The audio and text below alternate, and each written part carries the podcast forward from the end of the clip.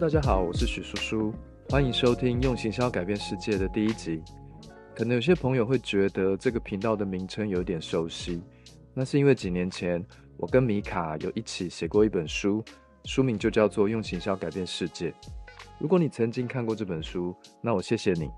当然，我也更希望这本书曾经给过你点思考跟启发。我已经很久都没有演讲，也很久都没有写稿了。希望这一次我们用 podcast 的形式跟团队开始一次全新的创作，也可以给你一点收获哦。这一集我想跟大家聊一聊成就动机这件事。我相信大家可能都有过这种类似的经验，也就是我们在做一件事情的时候呢，不是只想着去完成它，而是我们会很努力的想要把一件事情做到所谓的完美的境界。感觉背后好像有一种能量，一种驱动力在推着我们前进。那这种能量就可能是成就动机。成就动机来自哪里？有没有可能被创造出来？对我们有什么帮助？甚至是在行销上面、个人成长上面，要怎么去运用成就动机？我们也会在这一集当中讨论。我想先来讲两个真实的案例好了，可以让大家去理解成就动机大概是什么模样。小时候呢，我很排斥上书法课，我把它当成是一个工作，是一个功课来做。然后我觉得其实呃磨墨很麻烦，然后墨汁很脏，我常常又会把手沾到墨汁，然后那个墨印又印到纸上，然后被老师骂。但是在大概三十岁、三十几岁左右，我却开始呢，呃，自动自发的想要写书法。甚至有一度，我觉得应该有将近一年的时间，我到了一种废寝忘食的程度。只要是一有空，我就会把笔拿出来，然后开始写。那到底为什么会有这么大的差异呢？我小时候很讨厌这件事情，但是我长大之后却不讨厌了呢？其实就是因为学习动机是完全不一样的。那学习动机去影响了我们学习的心态，然后甚至它会去影响到我们最后学习的成果。小时候我是一种交作业的心态嘛，所以我只想要赶快写完，我可以赶快出去玩，所以我当然会一直写不好，只是应付，我只是交差了事这样子的心态。然后我写坏了，写脏了，我也会被骂。这些事情都让我更加的讨厌书法这件事。但是长大之后呢？我开始写书法的动机是跟小时候完全不一样，也没有人逼着我交作业。为什么我会开始想要写书法呢？是呃，当时我的工作很忙，所以我常常会觉得心烦意乱，我脑子里面很多事情。那我就想到说，好像写书法可以让人家呃心情比较平静。当时有想到我要去念佛经啊，或者是说我要去练瑜伽。那最后我选择了瑜伽跟书法，因为我想要写书法的原因是要让我自己平静，所以我没有任何一个交作业这样子的态度，所以我也不在乎我自己写的好还是不好，写不好也没有人会骂我嘛，只有我自己看得到。我是为了一个自我成长的心理目标来去做这件事情。那这个过程当中呢，我有运用一些我工作上的经验，我帮自己设计了一些学习的关卡。我设法让我自己每个礼拜都有一点进步，我都可以看到我的成长，那我的成就感也就越来越高。那这些具体的学习方法，maybe 我以后可以再做分享。我回到成就动机这个主题，我身边还有另外一个案子是跟我一起创作 podcast 的同事，他最近开始疯狂的学英文。为什么我用疯狂来形容呢？是因为跟他小时候那种不在乎英文的态度相比之下。他的投入程度跟学习动机都非常的高，连他自己都觉得不可思议。他以前从来都没有想过他要把英文学好，因为他的父母的工作呢，其实不需要用到英文，所以他小时候一直没有学英文的观念，英文也一直很差。但是呢，后来他跟朋友一起出国，他发现自己连看 menu 啊、问路啊，都必须要靠他的朋友，自己只能当哑巴。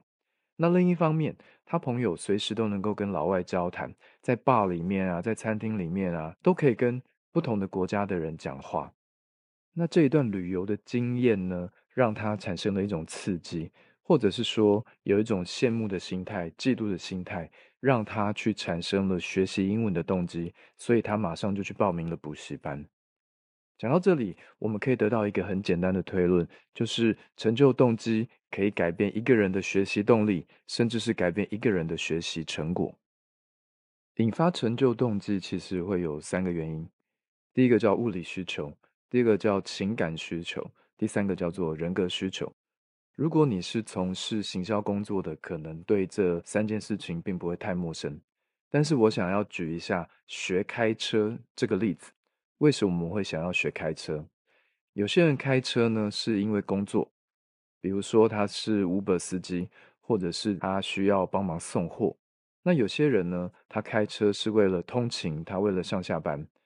Maybe 他住在乡下，住在很远的地方，那这些算是物理需求。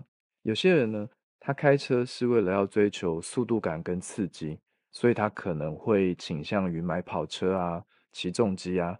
这也算是物理需求，但是有些人开车呢，不是为了物理需求，比如说学开车为了出去玩，学开车为了追女生，学开车为了要呃载家人带小孩去上课，这些都算是情感需求，而不是物理需求。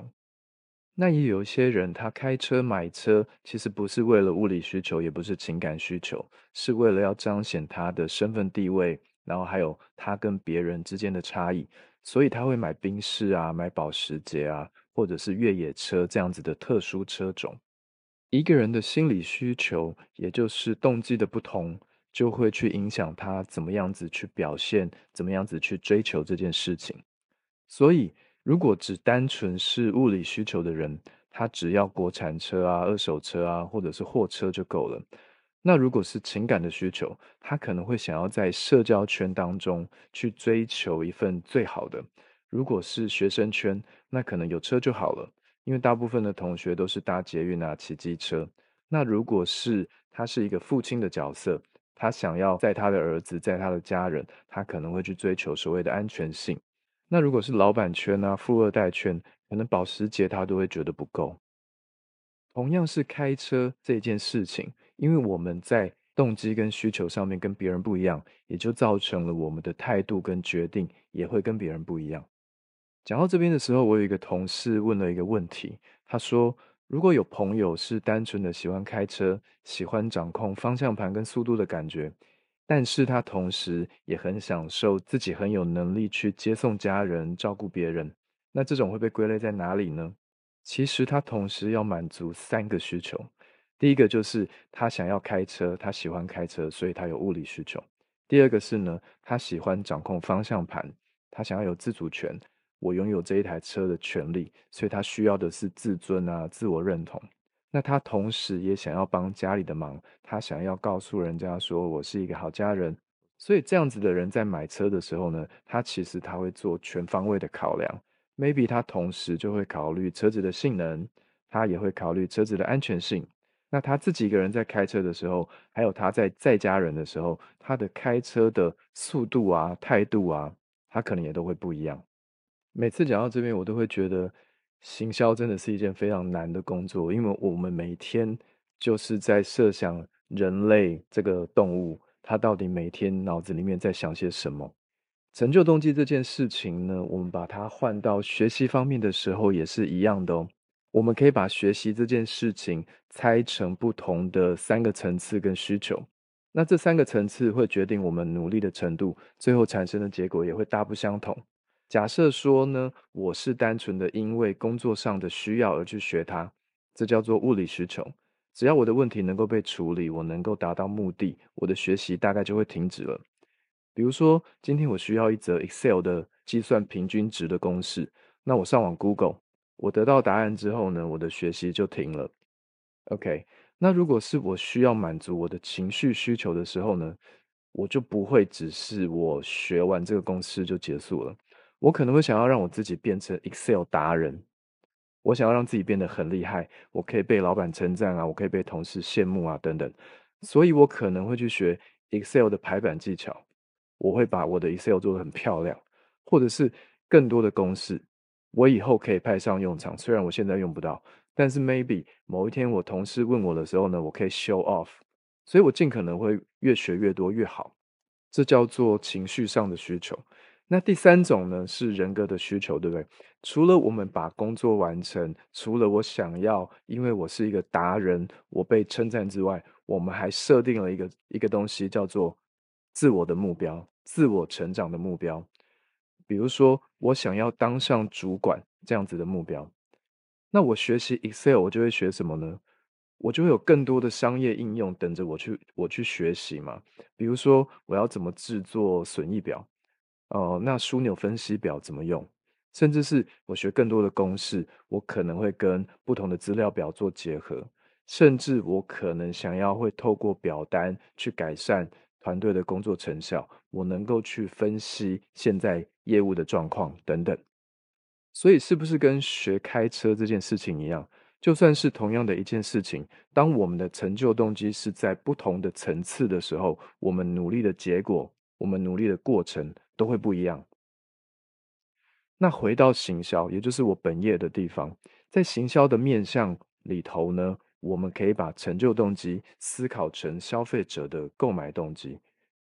如果我们能在设计产品或者是设计行销活动的时候，找到并且满足消费者的购买动机，那就有可能让商品大卖。我想要举一个日本森永公司的案例。对，就是那一个森永牛奶糖的森永，在四十年前，森永公司因为跟一家呃运动产品的公司做合作，所以他也想要开发运动健康类的商品。我在推估他们可能是想要做一点企业转型，因为他原本是传统做糖果、做食品的产业嘛。那一开始，业界跟公司的内部都不看好这件事情，一个糖果公司要怎么跟？运动健康类的食品来做结合，但是最后的成果却跌破大家的眼镜。他们把果冻的生产线做了一次转型，然后很有创意的推出了一个市场上从来没有过的新产品，而且到现在为止已经大卖了四十年。森永公司是怎么办到的呢？他们观察到什么市场需求？他们洞察到什么消费者内心的想法呢？实际上，他们是采访了许多的运动员，问了他们说。如果运动的时候肚子饿了，你们会怎么办？你们会想要怎么样子的产品呢？很多运动员说，希望有一种食品是可以很简单的，然后很快速的呢，就能够补充我的能量。也有很多人说，希望能够在比赛前能够有一种东西，是只要用喝的就可以获得一点饱足感。他们找到一家包装材料公司，他们有生产一种特殊的软式包装，银色的。有点像是锡箔纸袋的材质，然后大概像一个钱包短夹的大小，可以放在口袋里面。有一个白色的小小的开口，你转开那个开口，就可以直接把果冻吸出来。大家有印象吗？现在在便利商店里面都还有卖。这个产品叫做 Energy In。如果你不认识它，没有关系，因为你可能不是运动咖，但是。Energy In 在运动界啊，其实就像宝矿力啊、舒跑那样子的有名，而且它从一九八三年到现在，刚好四十年，它已经畅销了四十年了。那这个特殊包装呢，里面有一根吸管，我们可以用挤压的方式，一边跑步一边吸完整包果冻，所以它可以帮助运动员快速的止饿，因为它像是果冻嘛，而且可以一边运动一边喝。完全不会浪费时间，完全不会去耽误到比赛的进度。然后它标榜自己是一种兼具营养成分的运动补充品，它的口味酸酸的，有点像大家熟悉的运动饮料。甚至有人会说它是一种 upgrade 版本的运动饮料。然后他还找来木村拓哉还有井上雄彦，也就是画《灌篮高手》的作者来代言，然后创造出一种酷酷的形象。那在物理面来说呢？它可以解决肚子饿的问题，它可以补充能量。那在情绪需求来说呢？它包装小小的，方便携带，也能够快速的产生饱足感。然后也因为请了木村拓哉来代言，所以它跟运动饮料好像有点不一样。它是一种时尚产品，在当时也造成了一些社交的话题。那最后，它还可以节省时间，你不用让运动暂停。所以，同时也等于帮助那些选手们去提升比赛的成绩，满足了人格上的需求。三个愿望一次满足。其实我在去滑雪的时候，我常常也会买一包 Energy In 就放在我的口袋里，因为便利商店就有卖嘛。然后它也很好携带，也兼具了饮料跟食物的特性。我不可能滑雪的时候放一根香蕉在我的口袋里面，我如果跌倒的话，香蕉就烂掉，就不能吃了嘛。那所以 Energy In 对我来说就产生了一种比较没有其他商品能够去取代的地位。那后来呢，不只是运动员，这个产品也受到忙碌的上班族喜爱。森永公司接着研发出胶原蛋白 In、维他命 In、纤维质 In、高蛋白 In 等等不同的版本，然后让消费者可以用一种又酷又炫的方式，快速去获取到他想要的营养素。那我们回顾台湾市场，不晓得有没有人还记得？可能有将近二十年还是十几年的时间，曾经有一个包装跟 Energy In 一模一样的模仿品牌，他把产品定位成稀的果冻、好喝的果冻，然后也把消费族群从运动员改成小朋友的消费者。他花了很多钱去打广告。广告里头呢，就是很多的小朋友一起在吸食这个产品，然后呈现出很快乐的样子。抱歉，这句话好像在讲毒品，但是不是？它是一种果冻，喝的果冻，吸的果冻。Sorry，一开始呢，因为它有大量的广告宣传，所以销售量当然不错。因为对于台湾来说，当时啦是一种很新奇的东西，那小朋友都喜欢尝鲜嘛。但是不久之后呢，它的销售量就开始下滑。因为小朋友大家喝起来呢，都觉得这个果冻的感觉怪怪的，它的口感怪怪的，不像印象中那一种 QQ 的果冻。如果你喝过，你就知道它其实是介于一种果冻跟果汁之间的口感，水水的，它其实完全不 Q 弹，不是果冻。那很多小朋友就觉得天哪，到底在喝什么东西？然后既不像果冻，也不像果汁，然后开始产生一些负面的观感。最后这个产品卖不动了，就默默的从市场上消失。这就是一个很典型的我们会做产品，但是却不了解消费者购买动机的例子。如果要用新奇好玩来当成一项卖点，有时候是可以去引起一些消费者的目光，没有错。但是消费者最终他想要的，很可能是三个愿望，或者是两个愿望一次被满足：物理需求、情绪需求，还有人格需求。在我跟米卡的书里面有写过成就动机这个主题。如果你手边刚好有这本书，或者是公司有买这本书的朋友，可以重新再去翻一下看看。我记得应该是在第三章里面有提到一些消费者心理学的案例。这本书已经五刷还是六刷了，上市到现在也快要满五年，所以我们在讨论呢要不要改版，或者是再写第二集。不过都还在讨论中，还没有决定。那这本书其实，在 Taze，也就是二手书的购物网站里面，还有一些，里面有蛮多的行销案例跟行销观念，大家可以参考。我是建议买二手书啦，因为现在没有需要去帮我冲销售量，而且折扣也比较大，比较环保。或是你喜欢收藏新书的话，那在博客来成品也应该都还有新书，书名就是频道的名称，用行销改变世界。其实我觉得也可以改变自己啦。那如果下次有机会，我会再分享一些方法，帮助大家去找到或者是改变自己的成就动机。哎，不对，应该是我确定会再做一集，因为我们有一个蛮好的案例，可以告诉大家怎么去呃提升自己的成就动机。我们会放在下一集来说。OK，以上就是我今天的内容。如果你有任何问题，或是想要进一步了解的地方，都欢迎随时留言给我们哦。我是许叔叔，感谢你的收听，我们期待在下一集继续跟你分享更多的行销案例与知识。我们下次见喽。